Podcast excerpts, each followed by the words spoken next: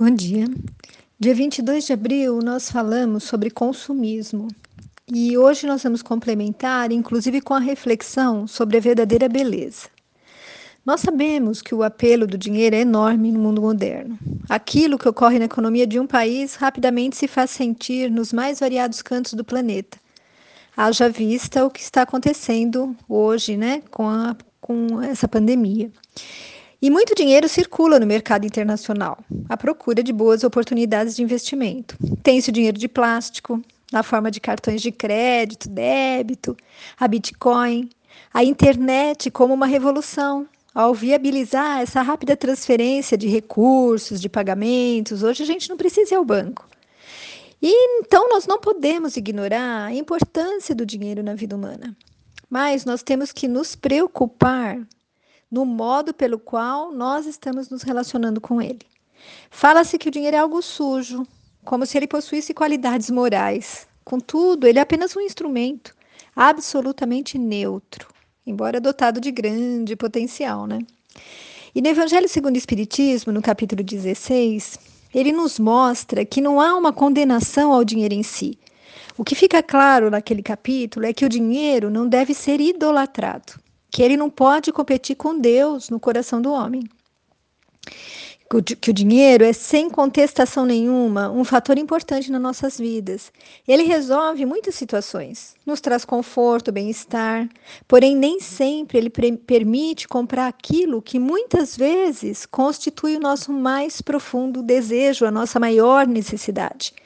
Nós podemos comprar uma casa confortável, mas não podemos comprar um lar feliz. Podemos comprar livros excelentes, mas não o conhecimento.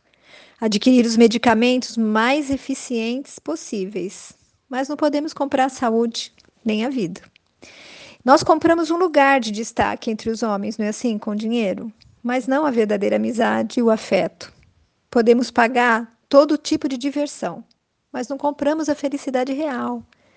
Com dinheiro a gente pode subjugar pessoas, corromper pessoas, mas nunca comprar o respeito e admiração delas.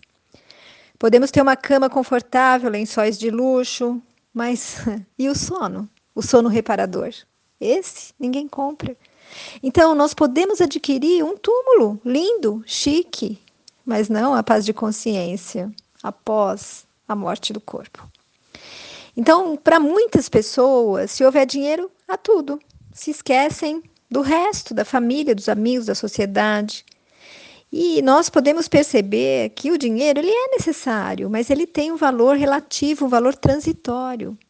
Então, vale a pena a gente investir um pouco do nosso tempo na conquista dos valores imperecíveis, como a fala de Jesus que eu já citei anteriormente.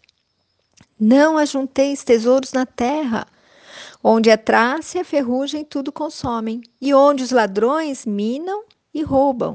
Mas ajuntai tesouros no céu, onde nem a traça nem a ferrugem consomem, e onde os ladrões não minam nem roubam, porque onde estiver o vosso tesouro, aí estará também o vosso coração.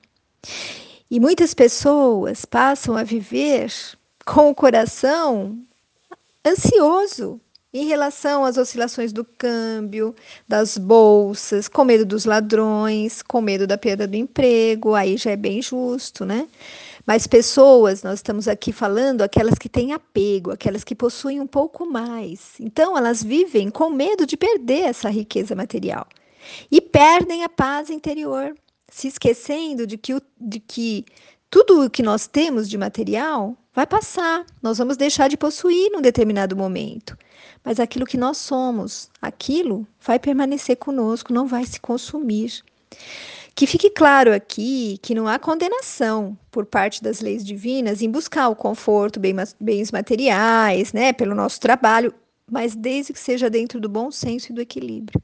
Deus aprova as riquezas que o homem consegue ganhar, mas sem que essas mesmas riquezas escravizem o homem sem esse apego que paralise os outros sentimentos e aproxime a pessoa da avareza, dos vícios, afastando então dos bens espirituais.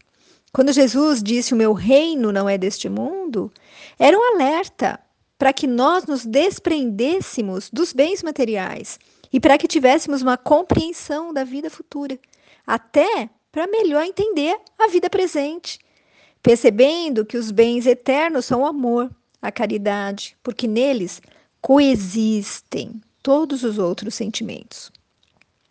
E na caridade está o emprego que Deus quer que façamos da riqueza. Essa é a missão de cada ser humano, mesmo aquele que não tem muito, é partilhar com o que menos tem. E para os que detêm as grandes fortunas, para os governantes de um país, a missão é gerar trabalho, permitir ao homem ganhar o seu próprio pão.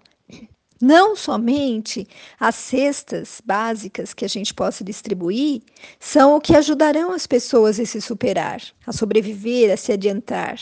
Essa ajuda material, que é a caridade material, ela é muito importante, mas nós sabemos que precisamos ensinar as pessoas a pescar a trabalhar. Essa é a receita para verdadeiramente estarmos oferecendo ajuda ao próximo. E aí, nós vamos falar também sobre um, um outro, é, um outro apego, né? uma outra situação que nos prejudica, na verdade, se não for bem entendida, que é a beleza. Beleza do corpo, né? Porque, como o apego ao dinheiro, ela é uma grande prova para o espírito, porque ela traz consigo essa pesada carga de inveja, de cobiça, a da vaidade, do orgulho, contra os quais a pessoa que detém a beleza se vê obrigada a lutar, a resistir. Né? E é triste a realidade em que vivem os nossos jovens e adolescentes com relação a essa apologia da beleza, que deve ser cultivada a qualquer custo. Nós vemos a anorexia é um, desses problemas que cada vez mais se alastra, fazendo vítimas crianças e jovens que se recusam a comer, porque se acham gordos, embora estejam só pele e osso. Nós sabemos o quanto essa doença é terrível. Adolescentes que mutilam o corpo ainda em formação, fazendo cirurgias plásticas, colocando silicones, tomando remédios para emagrecer, mesmo que isso lhe custe a própria vida ou a autoestima. Jovens que não se conformam por não estar dentro dos padrões de beleza estabelecidos pela mídia e entram em depressão, chegando a abandonar a vida através do suicídio. Há também aqueles que envelhecem atormentados, sem aceitar a própria idade, sofrendo por causa da musculatura flácida, das rugas, da perda de vício da pele, das tristes celulites, da falta de energia, mas, gente, o que é beleza física? Um corpo perfeito? Um rosto adorável? Cabelos brilhantes? Meu Deus, tudo isso é tão passageiro. Nós precisamos entender que o corpo, por mais belo que seja, um dia ele vai ser pó. Então, se nós nos apegarmos ao exterior, se nós formos aqueles homens que só veem a vida do corpo, quando a vida real é a da alma que sobrevive a tudo, não, não encontraremos paz em nosso coração. Vejam, cuidar do corpo é fundamental, mantê-lo bem cuidado, limpo. Agora, então, com todo esse problema que estamos vivendo, higienizar as nossas mãos, tudo, né? Como a gente tem feito, é importantíssimo e é dever de todos nós. Mas nós não podemos dar tanto valor ao invólucro físico, não no sentido do asseio, né? E a Dove, há muitos anos atrás, essa conceituada empresa né, de cosméticos americana, ela fez uma campanha publicitária, talvez vocês encontrem na internet, que nos leva a algumas reflexões sobre autoconfiança e autoestima.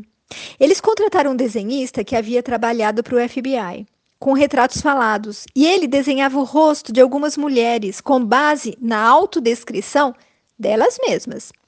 Em seguida, eles elaboravam outro retrato falado da mesma mulher, só que agora descrita por alguém que, do seu relacionamento, por um amigo, pelo marido, pela, né, pelos filhos.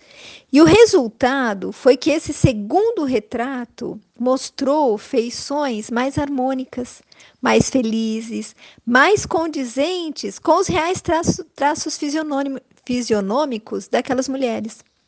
E após eles mostrarem os dois retratos né, para elas, elas puderam constatar que a autopercepção delas estava distorcida, porque as descrições sobre si mesmas eram muito diferentes da percepção dos outros e evidenciavam que faltava a elas a valorização dos próprios encantos. Observaram que elas ressaltavam as imperfeições da face e o semblante aparentava ser mais carregado, mais feio do que quando comparado com a percepção do outro. Constataram que elas eram muito críticas em relação a elas mesmas e não se valorizavam. Então fica aqui uma perguntinha para nós. Se nos fosse solicitado que descrevêssemos nossa face, será que nós faríamos como aquelas mulheres? Estamos valorizando apenas as imperfeições, as rugas, o que há de feio no nosso rosto, ou nós conseguimos enxergar nossas qualidades, a nossa essência, o nosso ser dotado de espiritualidade, de beleza e de amor que se refletem na nossa face? A nossa face diz muito sobre nós mesmos, e isso nada tem a ver com a beleza física e perfeição de traços. A nossa face revela os sentimentos que carregamos em nosso íntimo. O olhar bonito, o olhar belo, está no olhar que exprima carinho, na palavra que consola, acompanhada do sorriso, é que vai se iluminar o nosso semblante. No gesto de amor, na forma como tratamos os outros, é que se exteriorizará essa face tranquila e acolhedora. Essa é a verdadeira beleza que devemos buscar construir em nossa alma e que, em consequência, se refletirá em nossos traços fisionômicos. Vamos refletir sobre como estamos vendo isso, a questão da beleza e a questão do dinheiro em nossas vidas. Fique com Deus. Beijos de quem se preocupa com você.